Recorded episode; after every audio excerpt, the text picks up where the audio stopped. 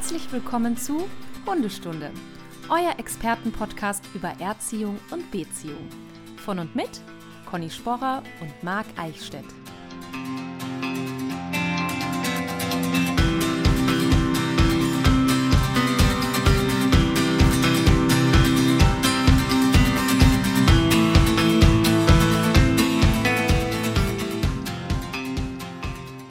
Ich bin auch on, Conny, und ähm, erstmal guten Morgen. Muss ja, Schönen der Ablauf Morgen, muss ja Marc. stimmen. Es ist Mittwoch morgens, wir nehmen auf und die Gärtner denken, dass die hier wieder die Regenpause nutzen und die Büsche schneiden. Falls es hier im Hintergrund so. Geräusche Ja, zu hören Güte. sind, kann ja sein.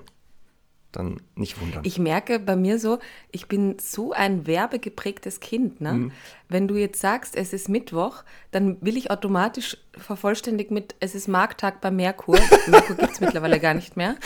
Aber, aber ich habe das auch bei Montag minus österreichische- 10 Prozent Tag. Das scheint was Österreich. Baumax. Ich kenne das nicht.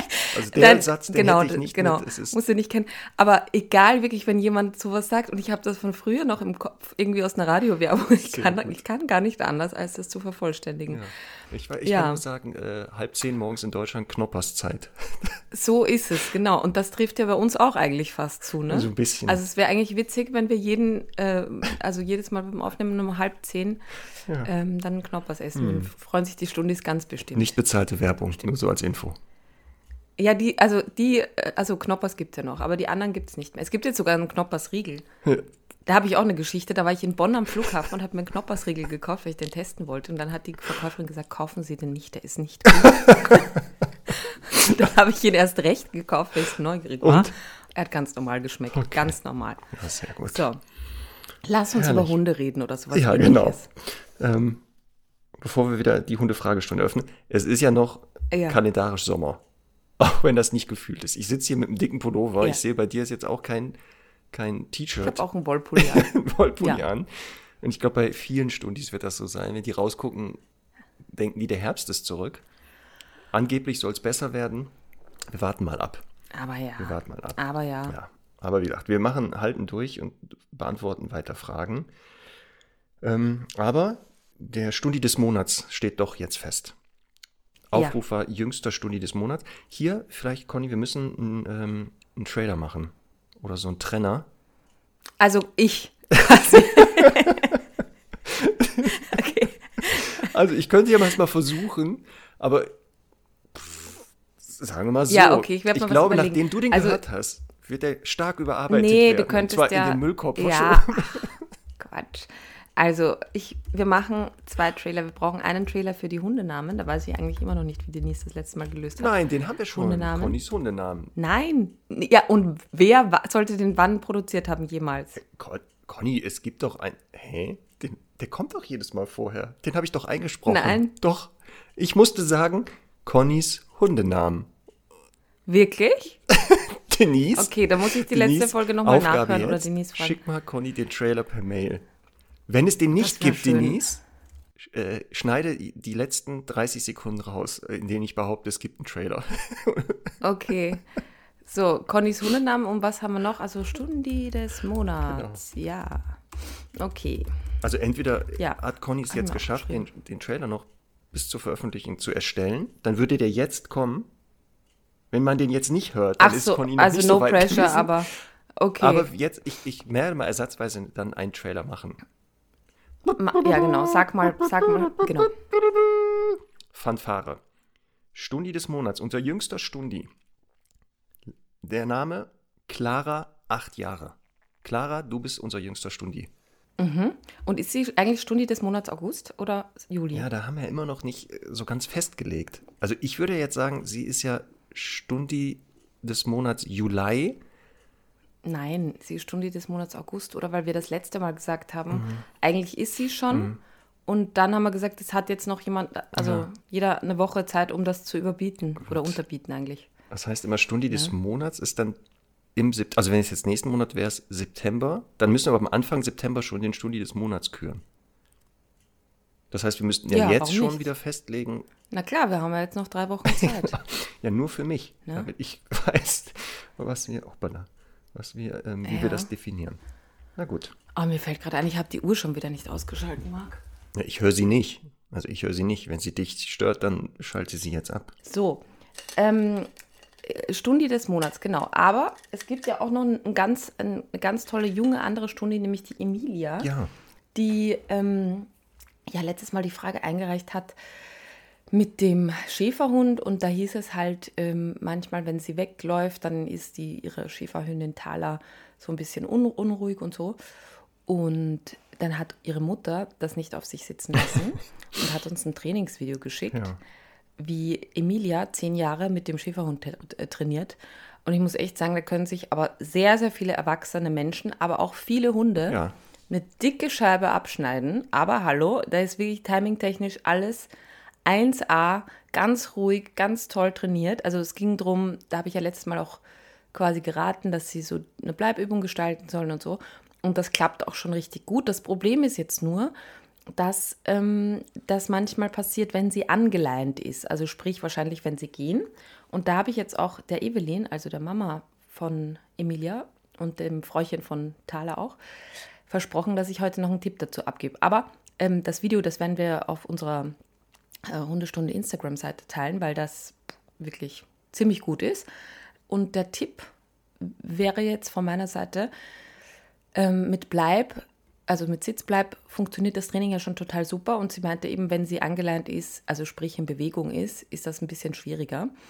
Und deswegen würde ich das genauso, was sie da macht, genauso trainieren in Bewegung. Das heißt, ähm, der Hund ist im Fuß, also kriegt halt sein Signal für Leinenführigkeit, wie auch immer das definiert ist, ne, um jetzt wieder keine Verwirrungen zu stiften. Und, ähm, und die und Fräuchen sagt Fuß, prima Fuß, stopft von mir aus auch Kekse rein, ein bisschen in einem größeren Intervall, nee, kleineren Intervall eigentlich, als sonst. Und dann kann Emilia mal langsam weglaufen. Und wenn sie da im Fuß bleibt, dann gibt es also weiter Belohnung, super. Und genau so würde ich das langsam steigern. Also im Prinzip, ähm, letztendlich kann man das ja genauso machen, dass man auch Sitzbleib macht und einen Ball wirft. Und äh, aber dann auch mal leinenführig geht und währenddessen einen Ball wirft. Das ist ein bisschen schwieriger, weil der Hund ja schon in der Dynamik ist. Aber es geht trotzdem sehr gut. Und das ist auch eine Sache oder ein Trainingstipp, den ich vielen geben würde, dass man gewisse Dinge eben auch im Fuß übt. Ähm, ja, ist einfach so Next Level ein bisschen. Und das würde ich auf jeden Fall Evelyn, Emilia und Thala zum Training noch raten. Sehr gut. Cool, du bist ja schon voll im Modus. Ja? Du bist ja schon voll im, im Fragenbeantworter-Modus. etwas Dann nutzen ja? wir doch den Flow, Conny. Geht gleich voll los. Geht sofort los. Ja? Pass auf, Sabine hat folgende Ja? Frage. Ja. Jetzt, du hast da jetzt angefangen mit und dann nutze ich das sofort. Ja? Geht jetzt gleich Ja, ab. mach. Mhm. Pass auf.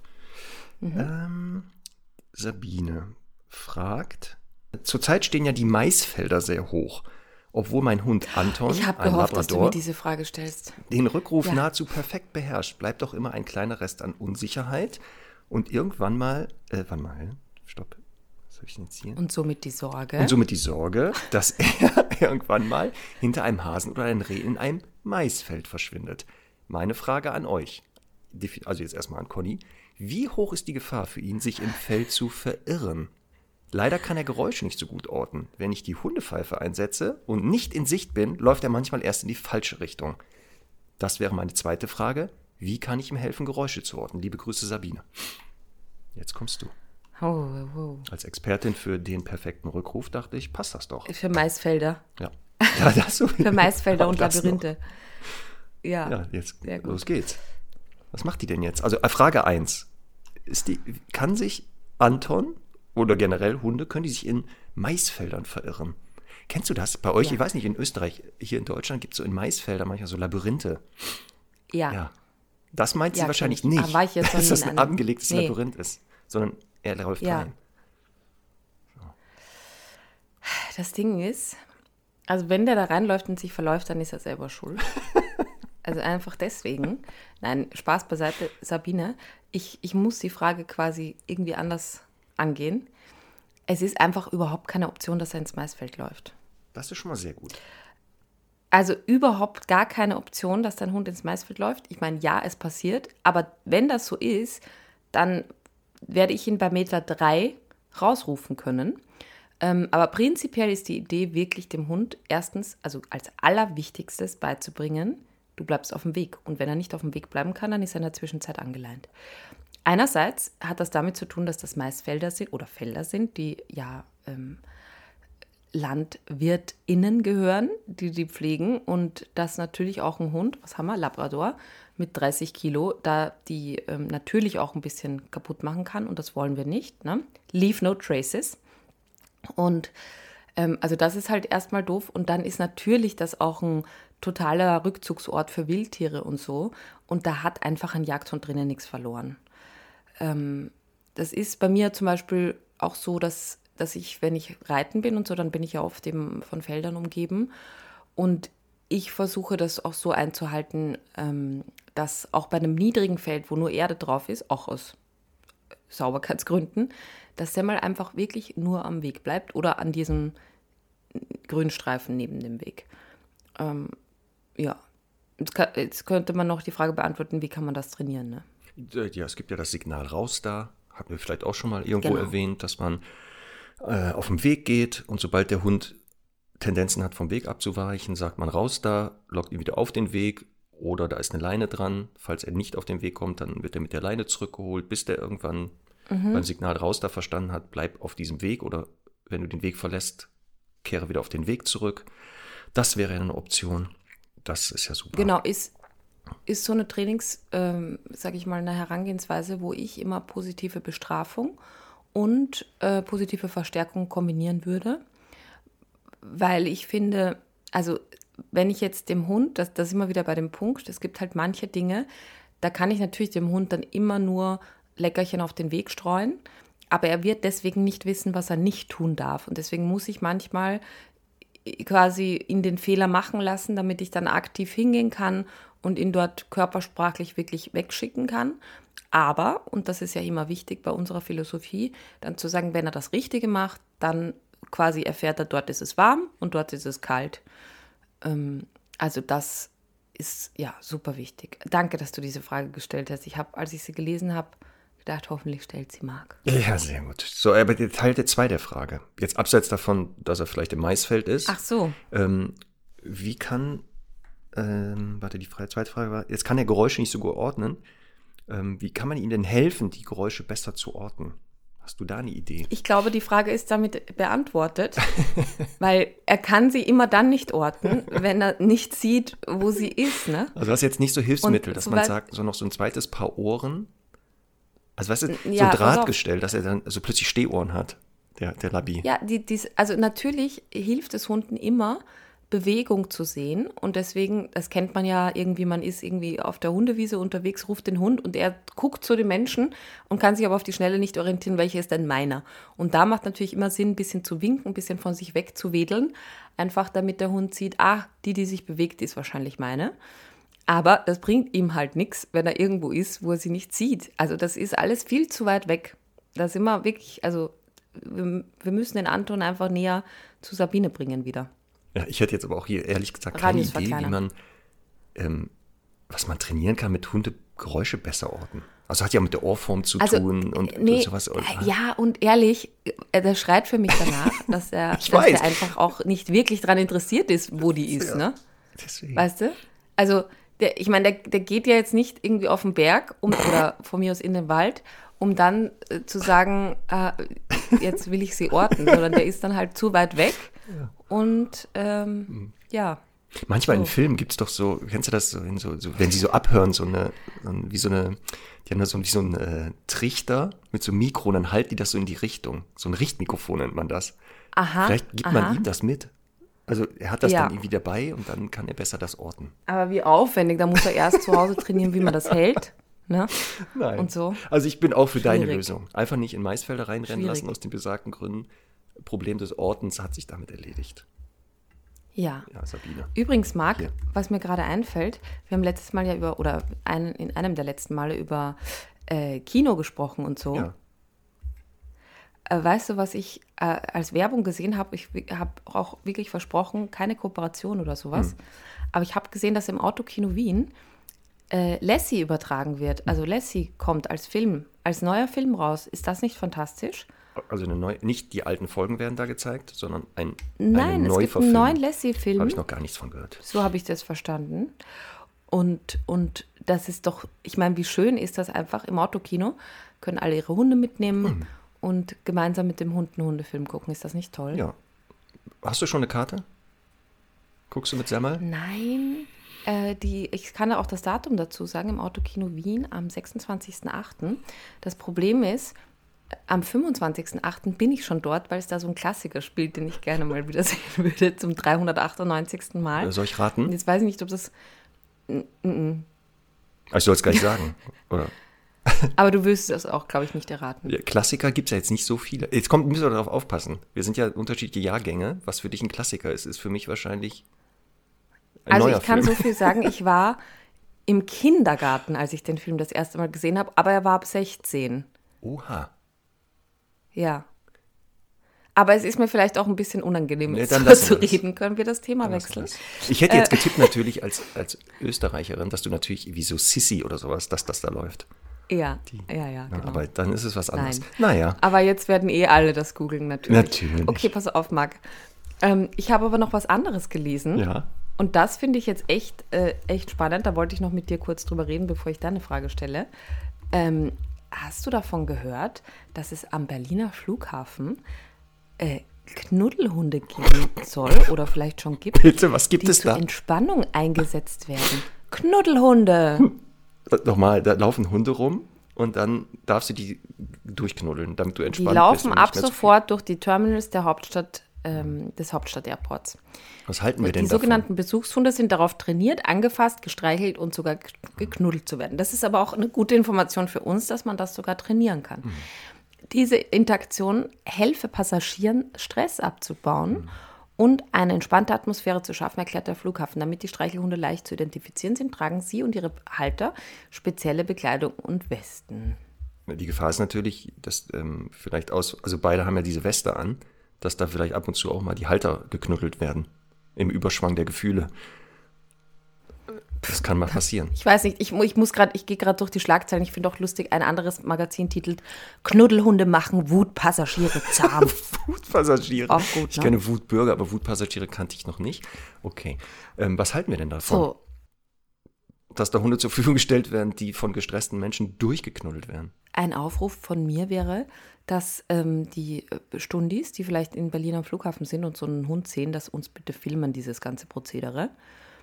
Ähm, und schicken oder, oder gerne auch posten.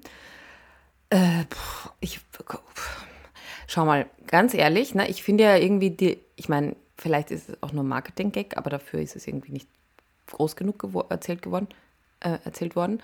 Ähm, ich ich denke halt, ich meine, ich glaube, uns beiden fallen echt Hunde ein, die prinzipiell offen sind für Schmusereien, ne? Und auch diesen ganzen Flughafentrubel aushalten. Und ich sage jetzt mal, wenn da Menschen, wie immer, wenn es da um Assistenz und Besuchshunde und sowas geht, wenn da Menschen hinten dranhängen, die ähm, da verantwortungsbewusst sind, die Signale des Hundes gut erkennen und so, finde ich jetzt erstmal nichts dagegen einzuwenden. Nö, ich Müsste auch. man halt sehen, wie das aussieht. Das wäre nämlich genau Ja. jetzt die Frage. Ich würde gerne einmal diese Hunde und diese Mensch-Hunde-Teams mir anschauen oder live sehen, um mal zu schauen, Mhm. ob der Hund nicht danach gestresster ist als der Mensch, der ihn geknuddelt hat. Das wäre wirklich fatal. Ja, ich, also ich, was mich irgendwie interessieren würde, ist, wie funktioniert denn da die Kontaktaufnahme? Also sind die, diese, diese HalterInnen darauf geschult, der, dieser Hunde, dann quasi zu sehen, okay, wer ist mega gestresst und aggressiv? Und äh, sind die dann quasi angehalten, genau diese Person aufzusagen und sagen, möchten Sie nicht einmal meinen Hund streicheln? Es gibt bestimmt jetzt. Was ja, ich, vielleicht manchmal dazu führt, dass die noch aggressiver werden. Ja, die, die Leute Ja, kriegen jetzt immer, wenn sie in den Flughafen betreten, kriegen die am Eingang so Stimmungsarmbänder. Und dann sieht man anhand Ah. der Armbandverfärbung rot, hoch gestresst und dann sehen die, ah, da muss ich sofort helfen. Grün, entspannt. Ja, aber die Frage wäre jetzt auch zum Beispiel, jetzt ist das ja gedacht für Leute, die gestresst sind, ne? Jetzt bin ich aber nicht gestresst Mhm. und möchte den Hund streicheln. Ist das auch möglich? Weil ich einfach Hundemensch Tja, bin. Das ist Oder nehme die ich dann Frage. Ich denke ja, weil du bist ja dann Vorbildwirkung für, für die anderen vielleicht, Ja. ne? Naja, schauen wir mal. Könnte sein. Ja. Ja, nicht schlecht. Hast du schon gestellt? Oh, das würde mich mal interessieren, wie du das. Das, ich habe da manche Aufragen, wo ich denke, oh, die Antwort interessiert mich aber auch. Das soll Conny mal beantworten. Nein, also ich hätte ja da auch eine Meinung dazu. Ja, ja. Mich würde deine Meinung Ja. dazu interessieren. Und zwar, liebe Conny, lieber Marc, meine Frage für euren nächsten Podcast, das war übrigens Frage 32, also ist schon Ja. was länger her, wäre, was es über die Mensch-Hund-Beziehung aussagt, wenn der Hund lieber und freiwillig in einem anderen Raum schläft als im Schlafzimmer. Heißt das, er möchte Abstand und Ruhe oder bedeutet es, dass er sich sicher fühlt und nicht das Gefühl hat, auf uns aufpassen zu müssen? Oder bedeutet es etwas anderes oder vielleicht einfach gar nichts? Lieber Gruß, Tobi. Verdammt, Conny, die gleiche Frage wollte ich dir auch stellen. Ich hatte die schon markiert. Ernsthaft? Damn. Na gut. Ähm, ich- wir hatten das, glaube ich, schon mal irgendwo, so eine ähnliche Frage. Hund, man kommt nach Hause, der Hund begrüßt einen nicht überschwänglich, muss man sich Gedanken machen. Und ohne den Hund jetzt zu kennen, glaube ich in den meisten Fällen, dass die Hunde, wenn sie nicht mit in dem Schlafzimmer schlafen, das nicht tun, weil sie irgendwie den Menschen nicht gut finden, keine Bindung haben, sondern andere Gründe haben. Also wir haben das ja auch mit unseren Hunden, die ähm, abends, wenn wir ins Schlafzimmer gehen, mitkommen. Herr Doktor durchgehend dort schläft, der schläft da durchgehend. Und bei Charlie ist das, der ähm, am Anfang schläft er dort ein und dann irgendwann geht er runter hier, legt sich dahin oder ins Arbeitszimmer. Ähm, deswegen, so aus eigener Erfahrung weiß ich, dass das, glaube ich, eher entweder so eine Bequemlichkeitsgeschichte ist, dann ist denen das zu warm, zu kalt, zu hart, zu weich, dann suchen die halt andere Liegestellen, die sie außerhalb des Schlafzimmers finden. Es können auch Geräusche sein, die die Menschen machen während des Schlafs, die störend wirken. Und es gibt es ja verschiedenste, ne? Also, wenn man schläft, schnarchen. Oder nicht während des Schlafs, ne? Das wollte ich gerade sagen. Also auch wenn man wach ist, gibt es ja Geräusche, die vielleicht für einige Hunde störend wirken, ungewöhnlich sind. Ja, das weiß man nicht. Ähm, Deswegen glaube ich, Tobi, musst ihr euch da keine Gedanken machen, wenn man sich den Hund jetzt nochmal abseits dieser einigen Situation ist. Das ist wieder sowas, an einen Einzelfall sowas festzumachen, ist immer schwer.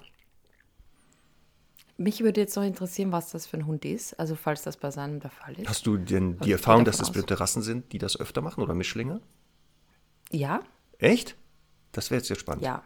Wo hast du denn die Erfahrung Naja. gemacht, dass es ist, bei welchen Nee. Hunden das öfter passiert, dass die nicht im gleichen Raum Naja, da ist jetzt Hunde, die zum Beispiel tendenziell eher für, also entweder sehr wachsam sind oder für Ah, okay. Wachsamkeit gezüchtet sind. Ja. Natürlich tendenziell so eine Tendenz haben, vielleicht zu sagen, ich, ich will im Flur schlafen, weil da kriege ich alles mit. Ja. Was aber auch, auch für mich kein No-Go ist, weil ähm, wenn sonst alles klappt, alles passt und der Hund vielleicht dann tagsüber nicht mehr wachsam wird oder so, finde ich das jetzt erstmal auch kein Drama. Man muss das halt immer, ja, immer individuell betrachten. Oder natürlich auch, ähm, ich weiß nicht, ob du das schon gesagt hast, Thema Hitze. Ne? Das ist manchmal auch so, dass den Hunden halt in dem Raum einfach zu warm wird.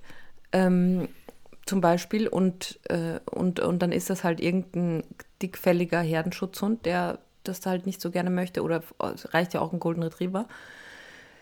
Also das sind alles Gründe und ich finde eben da per se einfach zu sagen, muss im Schlafzimmer schlafen auch nicht ganz zwingend nötig, aber in vielen Fällen, sage ich mal, in den meisten macht es schon Sinn auch. Ähm, Semmel schläft, haben wir aber auch schon mal, glaube ich, gesagt, wo unsere Hunde schlafen. Ne? Bei Semmel schläft ja. Ja. auch bei dir im Schlafzimmer wahrscheinlich. Ist die dann auch am Ja. Wandern oder bleibt die da durchgehend die ganze Nacht? Ich überlege gerade. Nee, also wenn, wenn ich jetzt wirklich, ähm, ich habe in meiner Wohnung, ist das quasi so, ein, so, ein, so eine Ecke, die ist dann offen. Und da ist das schon mal, dass sie sich dann auch in ihr Körbchen legt, aber da verlässt sie nicht wirklich den Raum.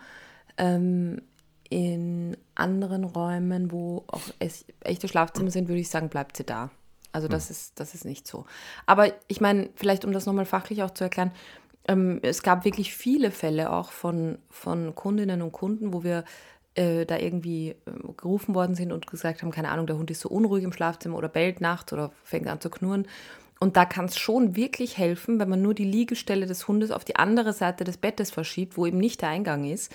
Also das ist schon etwas, wo man viel verändern kann, im Prinzip, ähm, wenn es denn nötig ist. Aber ich finde halt immer so, es ist einfach auch nicht immer zwingend nötig, das Haar in der Suppe zu suchen. Ne? Das meine ich ja. Also auch das, ne? dieses jetzt an einer Situation Ja. sich da festzubeißen, oh Gott, oh Gott, der Hund hat keine Bindung oder der mag mich nicht oder so, halte ich auch für zu einseitig. Aber was du sagst, stimmt. Es gibt schon Fälle, wo die, wenn die Liegestelle im Schlafzimmer verändert wird, der Hund plötzlich da bleibt. Und deswegen kannst, kann Tobi das Ja. natürlich auch ausprobieren. Mal zu sagen, ich lege es auf die andere Seite, nach vorne, nach hinten. Also, äh, man macht es ja. Ja. dadurch nicht schlimmer. Also, es würde ja sich nur verbessern aus deren Sicht.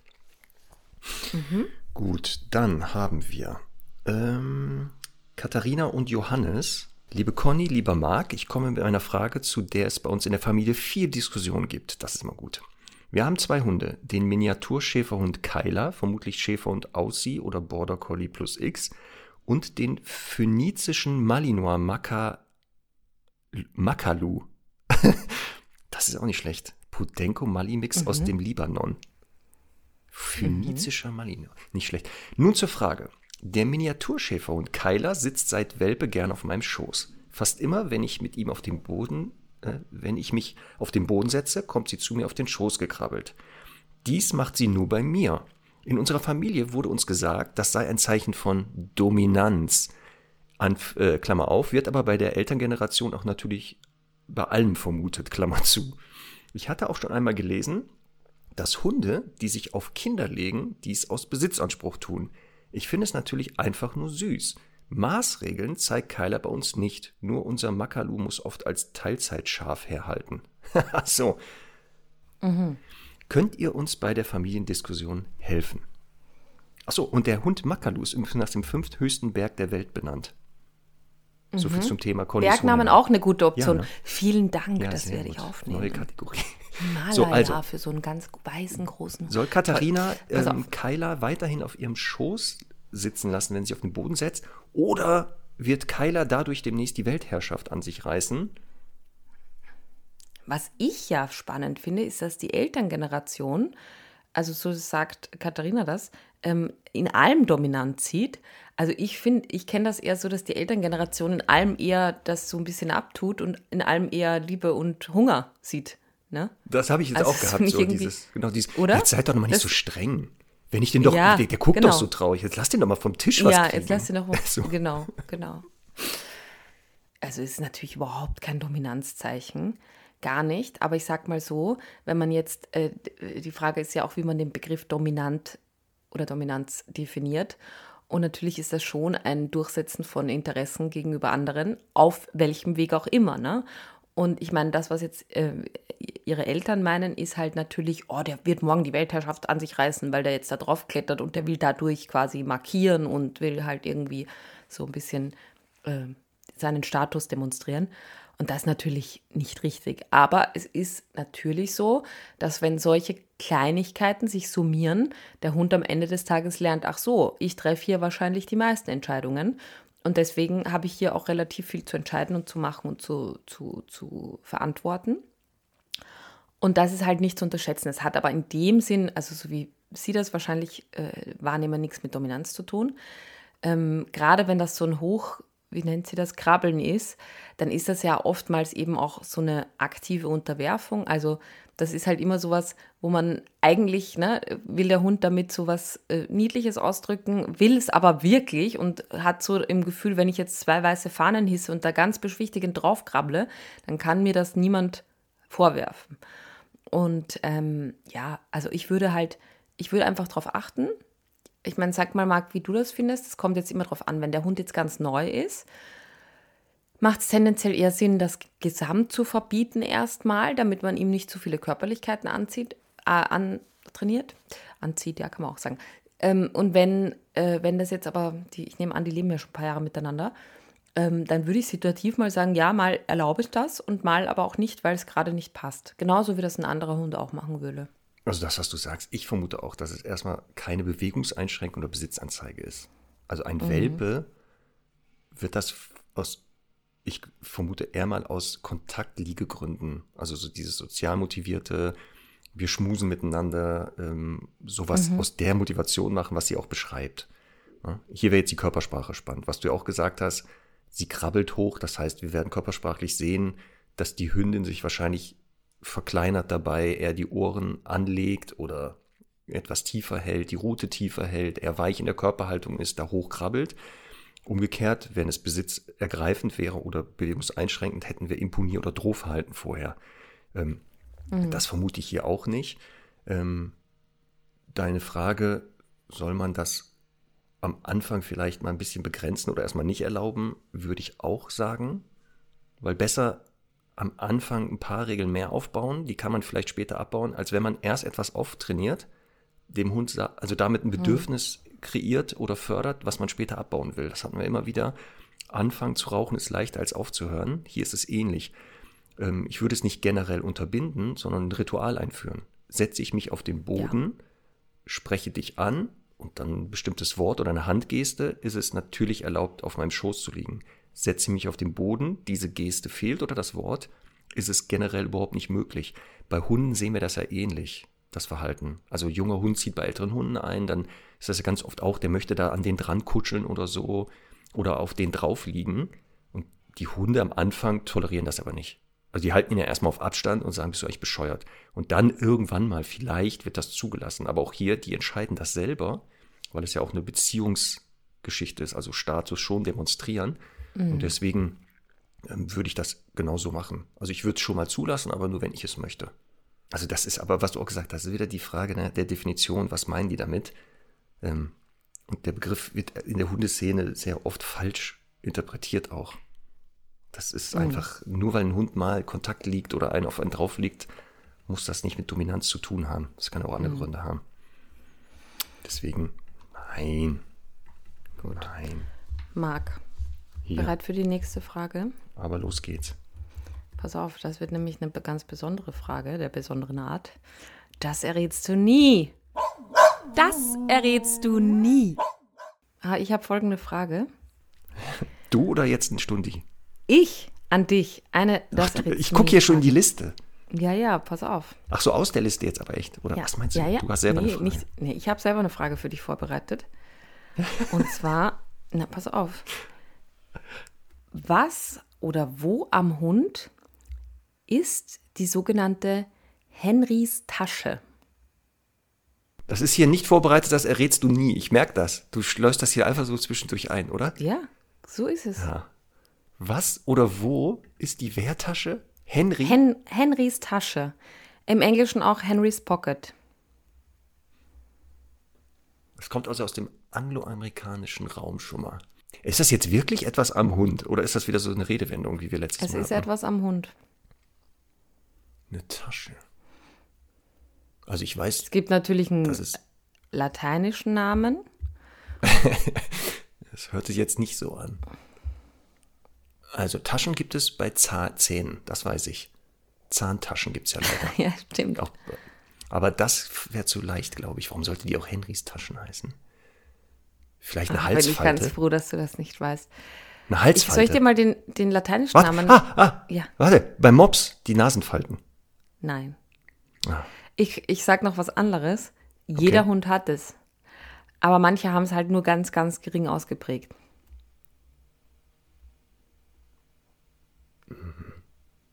Also die Nasenfalte ist das nicht, eine Zahntasche ist es auch nicht. Jeder Hund hat es manchmal. Wo können sich denn noch Taschen bilden?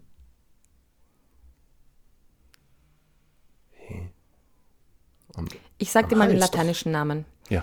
Saccus, ich hoffe, zwei C sind, ist K Ja, kann man als K ne? sprechen. Ja. Saccus cutaneus, heißt das cutaneus, weil man sagt ja auch Cäsar. Cutan, das heißt schon mal Haut. Eben, Haut. Cutan, stimmt, Cutan sagt man ja. Cutaneus marginalis. Saccus cutaneus marginalis. Ja, eine kleine, also eine kleine Hautfalte. So. Aber dadurch ist ja noch nicht klar, wo sie ist. Ja. Ich sag jetzt am Hals. Eine Hautfalte am Hals, so. Nee. Sondern Nackenfalte. Pass auf. In der Tieranatomie ist Henrys Tasche, die früher als kutaner Randbeutel bekannt ist, eine Hautfalte, die einen offenen Beutel am unteren hinteren Teil des Außenohrs bildet. Die Tasche befindet Bitte? sich ungefähr an der Stelle des Antiragus im menschlichen Ohr. Was? Und zwar, nee, pass auf, das haben auch Katzen. Aber ich weiß jetzt immer noch nicht, wo die sein soll. Ja, jetzt, dann hol dir jetzt einen Hund. ne? Und guck nach. Ja. Hast du die bei Semmel entdeckt? Ja, voll. Und ich habe ja jetzt gerade auch wieder diese Woche Lilia bei mir, weil ihr Fräuchen ja. im Urlaub ist. Und ja. die hat das auch krass ausgeprägt. Und deswegen habe ich mich gefragt, eigentlich habe ich mich ja gefragt, wozu dient die? Ne? Also ja. dieser kutane Randbeutel, wie es ja so unsexy heißt.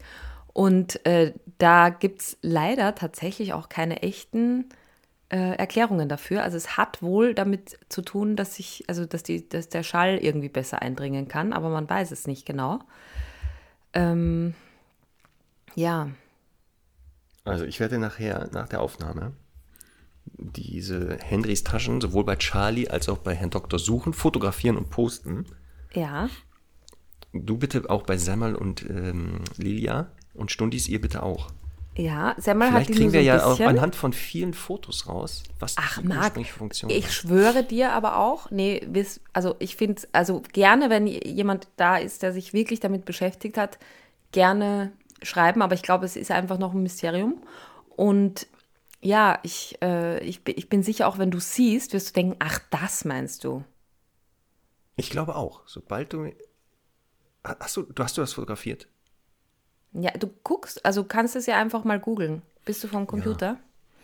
Ja. Henrys Tasche Hund oder Katze kannst auch. Das äh, sieht ein bisschen anders aus bei den Katzen. Also bei Stehohren auch anders als bei Hängeohren.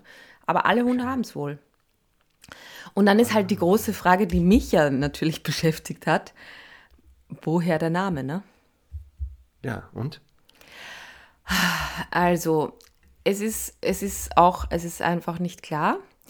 Ähm, es gab mal irgendwie einen Physiker, der ja einen, glaube ich, magnetischen Leitwert oder sowas definiert hat, der Henry heißt. Das ist ein Einheitensystem nach dem Physiker Joseph Henry. Und da ist eine These, dass weil halt quasi das mit Schall und so zu tun hat, könnte es damit zu tun haben, Henry's Pocket wegen, ähm, weil der Schall dann besser ankommt. Ne? Das ist eine These. Und eine andere ist, dass das halt irgendein Veterinär ist, der die äh, benannt hat. Mehr wissen wir nicht, aber ich finde es halt, ich finde es spannend. Und hast jetzt schon ein Foto gefunden davon? Ja, aber sehr schlechte Fotos. Ich muss die nachher nochmal genauer gucken. Ähm, das ist wieder so eine Sache für deinen Papa. Ja, Der wird uns sagen, welcher Physiker da vielleicht, den du da vermutest, genau ist. Also. Ja, mein Papa ist auch immer gut in Fake it till you make it. Wenn er keine Ahnung hat, dann erfindet er einfach was. Und Ja, aber dann erzählt glaube mir ich was sehr trotzdem. glaubwürdig. Ja, Ja, genau. ich, das war super. Urban Ja. Legend einfach erzeugen und wir, Ja. wir erzählen die einfach so weiter. Gut, Und äh, dann, dann möchte ich noch dazu sagen, ähm, dass das eine, das ist ja wirklich so eine Tasche im Ohr, die natürlich auch ein super Platz ist für Bakterien und Zecken und Pilze, was sich da alles so schön ansammeln kann. Aber ja, einfach wahnsinnig, also nicht mehr richtig erklärbar, warum notwendig. Aber es ist wieder gutes Wissen für ähm, hier so Hundeangeberwissen für die Hundewiese. Dass man einfach mal so, wenn da ein paar Leute zusammenstehen, So random, einfach so in ne? die Runde wirft. Mann, ihr Hund hat aber eine ausgeprägte Henrys Tasche. Ja, Und die Leute einfach nur verwirrt an ihrem Hund gucken. Und dann wird spannend, wohin sie gucken, ja, wo sie die suchen. ja. Werde ich mal ausprobieren demnächst. Ach, ich bin doch demnächst könnte wirklich damit zu als tun haben, wenn Dozent bei den Studenten. Die Ja. werde ich damit, die werde ich befragen einfach. Ja, die werden das, jeder da zeigt jetzt mal auf sein, die Henry-Tasche seines Hundes. Die, die Scheiße, werden wie das ja hören. Ach, Mist. Das ist natürlich Aber, so clever. aber Marc, ähm, Ja. ich, ich, ich hab, bin auch gerade so vor den Bildern, ne? Und ich meine, wir sind uns ja einig, der Urhund hätte ja Stehohren, ne? Die Hängeohren sind ja eigentlich nur Ja. so eine, ja, ähm, durch den Menschen so entstanden. Und wenn man das bei Stehohren jetzt so betrachtet, ne? Im, die sind am Außenohr und es könnte schon damit zu tun haben, dass die das Ohr dadurch besser bewegen können. Es könnte sein, dass das damit ein bisschen mehr Flexibilität hat. Weil es da dann etwas fehlt im Ohr, meinst du? Das ist dann Es fehlt so nicht steif wirklich, ist. aber es ist dünner vielleicht. Die Haut ist ein bisschen dünner Hm. da. So. Spannend, spannend. Ja, wieder was gelernt, ne? Ja, das war ein gutes, das errätst du nie. Aber Ja, da wäre ich wirklich nicht drauf gekommen. Also selbst mit dem lateinischen Begriff, dass es eine Hautfalte ist, klar, aber am Ohr, Ja. wer weiß das schon. Naja. Dann müssen wir Christians Frage beantworten, beziehungsweise du Ja. beantworte sie erstmal. Äh, Wir beschäftigen unseren zweijährigen Australian Shepherd verschiedentlich. Nasenarbeit, Ruhetraining, Basiskommandos, freie Spaziergänge und sehr, sehr gerne Distanztraining. Äh, Soweit, so gut. Gerne würden wir mal etwas Instinktives mit oder für unseren Hüte-Treibhund ausprobieren. Distanztraining ist klar, Grundlage. Gerne soll er aber mal seinen Instinkt etwas stärker ausleben dürfen. Die Idee kam mir dadurch, dass ihr letztens immer wieder im Zusammenhang mit Jagdhund über Reizangel gesprochen habt. Der Hund soll auch mal so toben dürfen, sich ausleben dürfen, wie er es instinktiv zuchtbedingt machen darf, äh, würde. Kinder und Fahrräder hüten treiben ist nicht so gern gesehen. Habt ihr zur Reizangel vergleichbare Ideen, beispielsweise Treibball oder auch Freizeitausbildung zum Hütehund? Was haltet ihr von Rasse-verhaltenstypischen Auslastungen? Läuft man nicht Gefahr, sich damit nicht mühsam erlangte Alltagstauglichkeit, Stichwort Impulskontrolle, in Teilsituationen vielleicht auch noch Trainingsbedarf zu zerstören? Mhm. Das ist immer eine Frage, die mich auch interessieren würde. Die Antwort zufällig. Also macht das Sinn? Den Hund für das, wozu er mal selektiert wurde, im Rahmen der Beschäftigung das anzubieten. Jetzt müssen wir also, schon unterscheiden. Die Reizangel oder der Treibball, das sind ja wirklich Alternativen. Und dann sagt er aber auch sowas wie Freizeitausbildung zum Hütehund. Weißt du, was das ist? Ich weiß, was das ist. Das sind so Wochenendseminare. Da kann man mit seinem Hütehund hinkommen, dann stellt oh, irgendjemand ja. Verrücktes seine Schafe zur Verfügung. Mhm. Dann dürfen die Hunde da ein bisschen ausprobieren. Ja. Also ich bin noch, ich hänge eigentlich noch beim, beim, bei der Begrifflichkeit Instinkte, weil das, äh, weil Instinkte ja eigentlich oft falsch verwendet wird. Ich meine, wir wissen natürlich alle, was er meint, aber das Instinktmodell die, ist ein bisschen überholt, der Begriff, ja. Der Be ja, nicht, auch nicht überholt, sondern es geht, also bei Instinkten gibt es halt ganz klare Merkmale und ganz klare Abläufe. Und unter anderem, dass es zu einer starr ablaufenden Handlung kommen muss und, ähm, und meistens halt bis zu einer Endhandlung kommt. Ne? Also das heißt, hm. ähm, weiß ich nicht, beim Jagdverhalten müsste halt die ganze Jagdverhaltenskette und so weiter da sein. Und deswegen, also kann man jetzt auch beim Beschäftigen nicht wirklich vom Ausleben von Instinkten sprechen, beziehungsweise eben auch äh, so, so, manche Instinkte ne, eben nicht so klassisch eigentlich Instinkte heißen sollten, sondern eher Antriebe oder Motivationen. Das nur fürs Protokoll. Ähm, und dann bin ich halt wieder beim Thema, äh, also Australian Shepherd. Äh, fangen wir mal an, wo kommt er eigentlich her? Ist ein Hütehund aus Amerika, der auf eine australische Schafrasse aufpassen sollte, daher dieser Name. Und war in den USA ein Ranchhund oder ist es wahrscheinlich immer noch. Also sehr häufig eben auf Farmen zu sehen. Hatte dort eben auch eine Wachfunktion, aber eben auch eine Hütefunktion. Das heißt, wir haben, wenn man jetzt so will, zwei Grundantriebe, die in diesem Hund, in dieser Rasse hypertrophiert wurden, nämlich Wachsamkeit und ähm, Hüteverhalten, also sprich Jagdverhalten, das an einem bestimmten Punkt abgebrochen ist, wobei da sind sich die Aussies noch nicht so ganz einig wann. ähm, mhm. Und ja, und deswegen äh, muss man also einfach mal zu den Vorschlägen, die er da auch so hat, sagen, ähm, dass jetzt zum Beispiel äh, Treibball eigentlich klassisch eher eine Treibhunde Gesach also Geschichte ist und für einen Hütehund, wo der Ausseher eigentlich offiziell einzuordnen ist, ja gar nicht so gut passt. Das heißt, ähm, ich, ich habe immer so ein bisschen das Problem bei Treibball, dass manche Hunde damit einfach lernen, noch körperlicher zu werden, weil die ja quasi dann auch lernen müssen, so ein bisschen zu rempeln, also ne, im übertragenen Sinne den Ball zu rempeln und so. Finde ich eben nichts, was eigentlich so richtig, ähm, richtig gut klappt. Also was mir einfällt, ist, also generell bei Hütehunden, ich würde halt ganz viel, wie er schon sagt, über Distanztraining machen, aber eben auch, ähm, ja, genau, viele, viele, viele Varianten einbauen. Also bis hin zu den Kreis abbauen. Also diesen Distanzkreis, den es ja gibt, den kann man ja abbauen am Anfang, indem man einfach verschiedene Elemente rausnimmt oder nur Hütchen aufstellt mal und den Hund darum schickt, ähm, den Hund wieder wegschickt, den Hund irgendwo weiter weg über eine Hürde springen lässt, irgendwas umrunden lässt. Das sind natürlich immer wieder super Sachen. Und dann finde ich halt Reizangel, also ist natürlich eine Sache, die man machen kann, aber ähm, er fragt, ihr habt jetzt, also sollte man natürlich eben auch ganz viel mit Impulskontrolle kombinieren bei so einem Hütehund. Ähm, habt ihr zu Reizangel vergleichbare Ideen?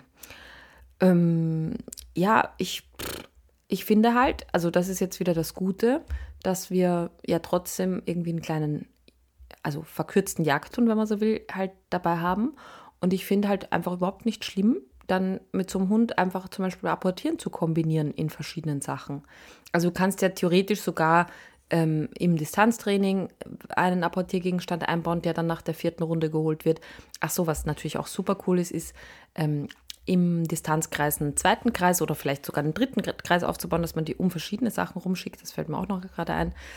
Ähm, und ja, also ich finde, um ich, also ich sage jetzt mal, um die Frage zu beantworten, Aussie ist eh ein ganz schöner Allrounder, aber jetzt klassisch seine Instinkte ausleben zu lassen, ist halt eben mit Beschäftigung nicht möglich, weil da gibt es einen strikten Ablauf und der ähm, ist halt, also wenn man, wenn es jetzt darum ginge, Instinkte ausleben zu lassen, dann wäre das, äh, packt ihn in den Garten und lasst den halt die Passanten verbellen oder die Besucher nicht reinkommen oder die Besucher reinkommen, aber sehr also intensiv anbellen. Ähm, lasst den äh, ja alles Mögliche hüten. Also deswegen finde ich halt äh, eher die Bezeichnung Instinkte kanalisieren vielleicht ein bisschen besser. Und da ist eben, da finde ich halt alles, was mit Impulskontrolle zu tun hat, in der Kombination gut, aber, und da, da bin ich jetzt bei der Reizangel, beim Distanztraining, beim Apportieren, es ist immer die Grundlage, dass Impulskontrolle quasi sitzt, um dann zu sagen, und jetzt darfst du mal volle Kanne hinterherhetzen und jetzt darfst von mir aus auch mal, ich sag jetzt mal was Böses, da ist auf der Hundewiese ein Hund und der Hütehund schleicht, schleicht sich mal an, dann kann man, oder ähm, sagen wir es anders, der Hütehund schleicht sich an und will irgendeine Krähe vertreiben. Ähm, oder der Aussie jetzt in dem Fall, der die eher territorial vertreiben möchte. Dann kann ich auch sagen, okay, schleich dich an, okay, okay, okay. Schicke ihn auch los, aber ich kriege ihn dann abgerufen. Also ich will damit sagen, alles an Ausleben ist möglich, wenn ich den Hund danach kanalisiert kriege und keine anderen Lebewesen drunter leiden. Ne? Ich sage jetzt mal, eine Krähe hält das aus, wenn, wenn der Hund jetzt nicht zu nah dran ist. Ähm, ab und an mal.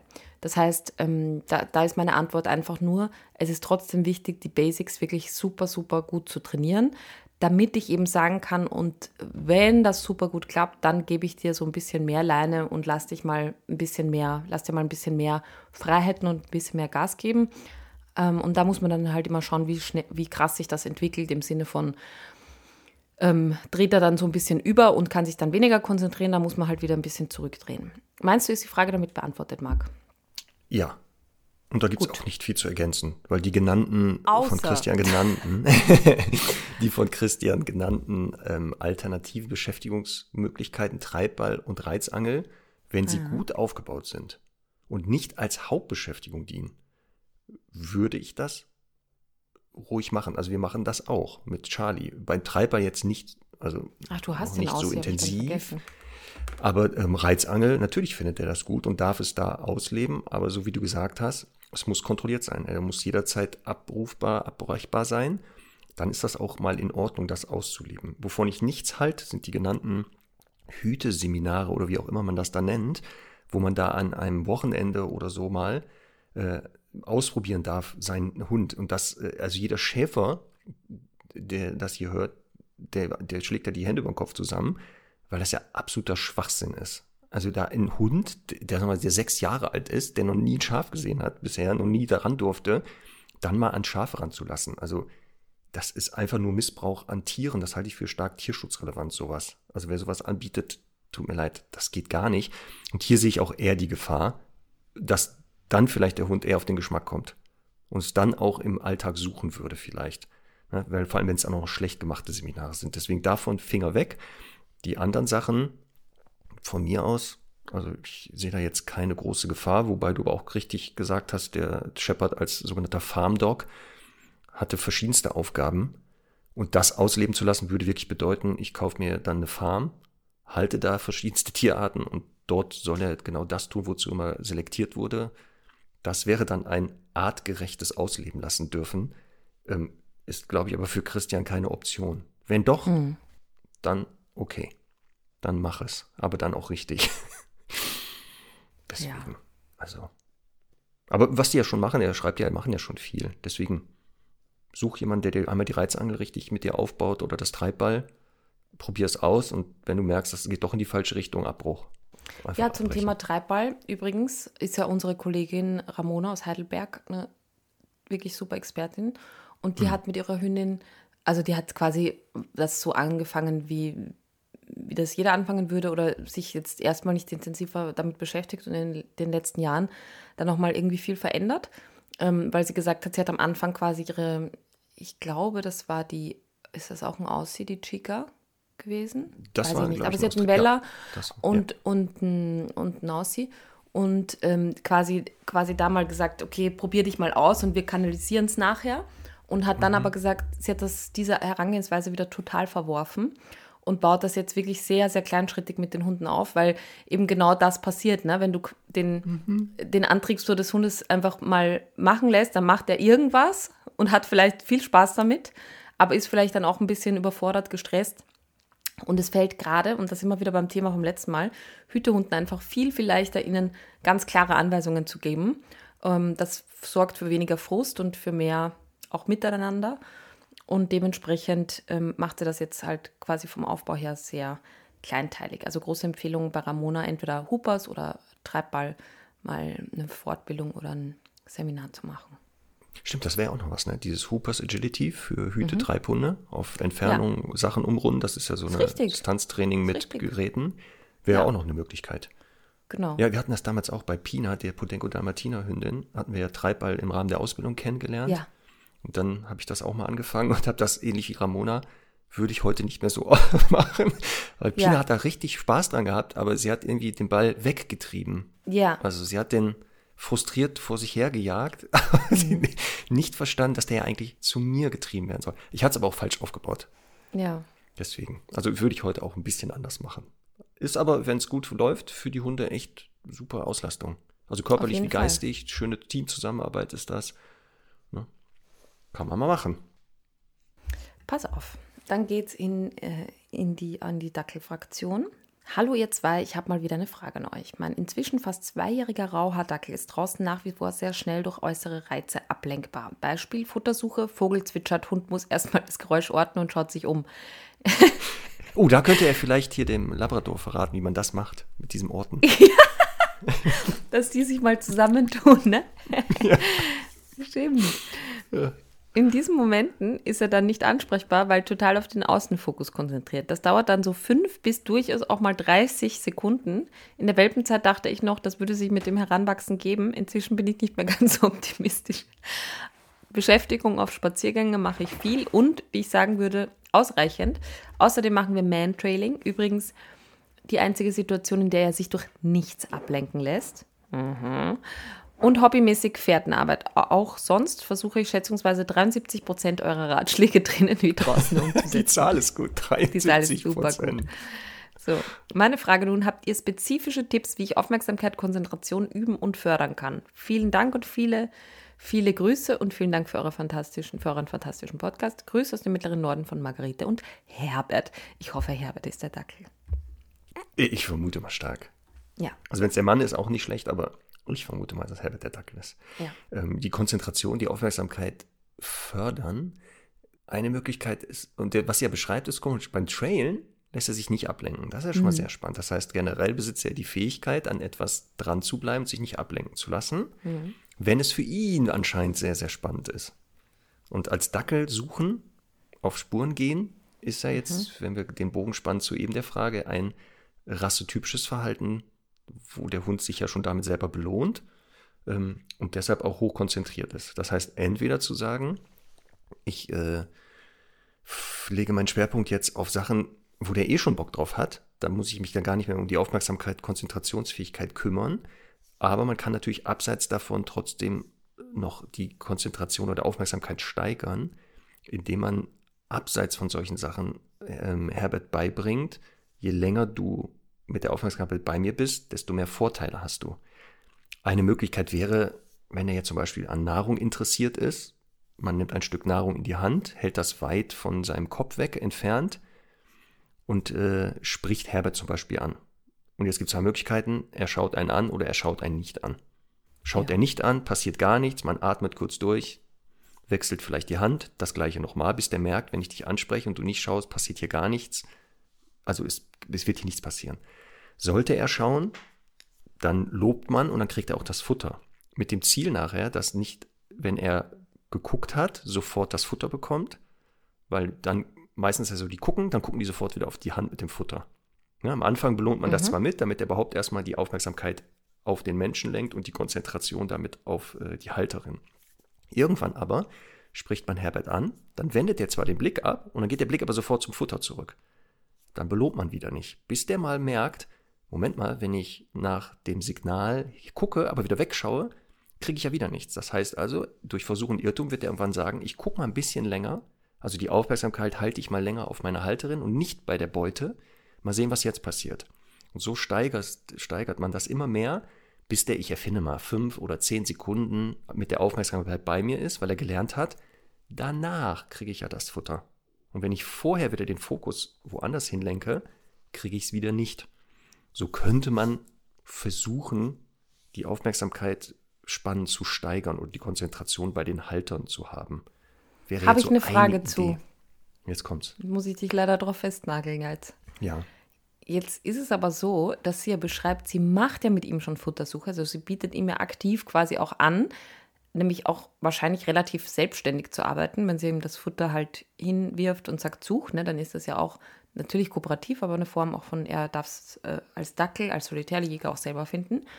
Und dann kommt aber von außen so ein blöder Vogel und zwitschert und er guckt sich um. Und da ist jetzt halt die Frage, wenn man das so aufbaut, wie du es beschrieben hast, dann habe ich ja, also dann hat ja Herbert, wir nennen ihn jetzt Herbert, ähm, im Prinzip eine Belohnung dadurch, dass er halt so Appetenzverhalten zeigt und sich nach außen orientiert und sucht, wo ist das?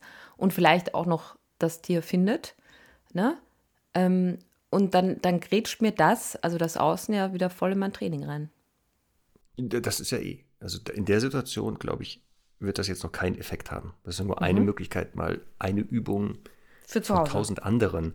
Die Frage ist ja für mich sowieso, ich, ich finde jetzt mal, die, was ich, ich lässt jetzt Herbert da auf der Wiese Futter suchen, jetzt Vogel, mhm. kommt ein Vogel, der zwitschert, dann guckt er kurz hoch und sucht danach weiter. Wäre ja. für mich jetzt kein Impuls, das zu verändern. Warum? Also, ob er dann das Futter fünf Sekunden später frisst oder 30 Sekunden später, wäre mir ja egal. Das ist ja sein, in Anführungszeichen, Problem.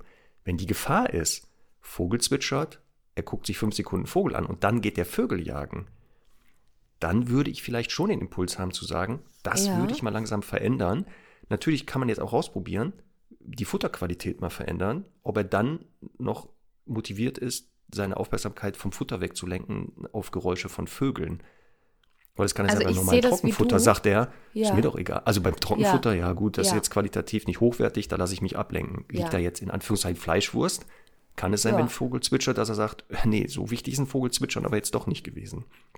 Aber wie gesagt, deswegen, das wäre jetzt die, die Frage, ja, muss ich bei solchen äh, Beschäftigungsformen äh, verändern, dass er durchgehend da sucht. Ja, ich sehe das genau wie du, aber die Frage ist halt, ne, ich, ich stelle mir das so vor, man geht mit ihm auf eine Wiese und sagt halt, keine Ahnung, auf Distanz Sitz oder so. Hm. Und er sagt, nee, warte, ich gucke mich erstmal um und dann überlege ich mir das. Also ich, wenn ich, wenn ich da kurz nochmal mein erstes Gefühl ja. dazu äußern darf, man müsste das natürlich sehen und ich würde das also sehr, sehr gerne auch mal sehen, wie das so aussieht, weil vielleicht ist es, wie du sagst, einfach nur so ein bisschen, ja, sie ist halt super genau und das ist aber eigentlich gar nicht so schlimm, ähm, weil er eh sagt, das ist jetzt Me-Time oder äh, ne, so ein bisschen Quality-Time und da kann ich auch mal zwei Sekunden woanders hinschauen und dann erst fressen. Aber ähm, vielleicht ist es auch mal so, dass man auch diese Unaufmerksamkeit vielleicht auch mal korrigieren sollte. Ne? Also, weil Ach, ich finde. auch erst so den Impuls, aber ich, wissen wir nicht. Also wissen wir überhaupt nicht. Ich will nur sagen, dass das halt auch eine Option wäre. Also vielleicht kann man tausend andere Kleinigkeiten nochmal verbessern und verändern.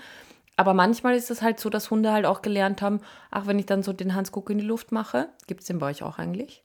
Ja, der ist aus, ja. aus Struwelpeter, ne? Genau. Ja, genau. Der ist ja dann, ja, okay. Ja. Ähm, dann, äh, dann, dann ist das auch okay, weil ich kriege ja eh in zehn Sekunden wieder eine Chance und es verändert sich halt dadurch nichts. Und wie schon gesagt, ist es halt für ihn auch lohnend, vielleicht sich dann kurz in der Gegend umzugucken. Und dann kann es bei manchen Hunden auch mal hilfreich sein, da mal an der einen oder anderen Stelle zu sagen, hey, hier spielt die Musik. Ja, Wäre auch das, genau, am Ende der Trainingskette, wenn man das alles gemacht hat und es jetzt wirklich ganz dringend ist, ja. könnte man natürlich über Korrekturen mal nachdenken. Bei ja. vielen Hunden reicht das ja immer, die anzustupsen, in dem ja. Moment, wo sie unaufmerksam sind und zu sagen. Äh, übrigens, ich rede mit dir. Genau. Aber das ist auch wieder dieses, ich glaube, auch zu perfektionistisch auch gedacht. Also ich weiß, also wenn der Hund nochmal auf einer Fährte jetzt ist, dann ist er kurz abgelenkt vom Außenreiz, ein Geräusch oder irgendeine Bewegung. Danach aber blendet er das wieder aus und sagt, okay, ich verfolge die Fährte weiter. Weiß ich nicht, inwieweit man das verändern soll. Weil er hat sich ja zurückorientiert. Also wenn das, nochmal, wenn die Gefahr ist, dadurch bricht er die, das geforderte Verhalten ab und geht dem Reiz nach, bin ich sofort d'accord, das sofort anzugehen. Aber auch was von dir beschriebene zum Beispiel, ne?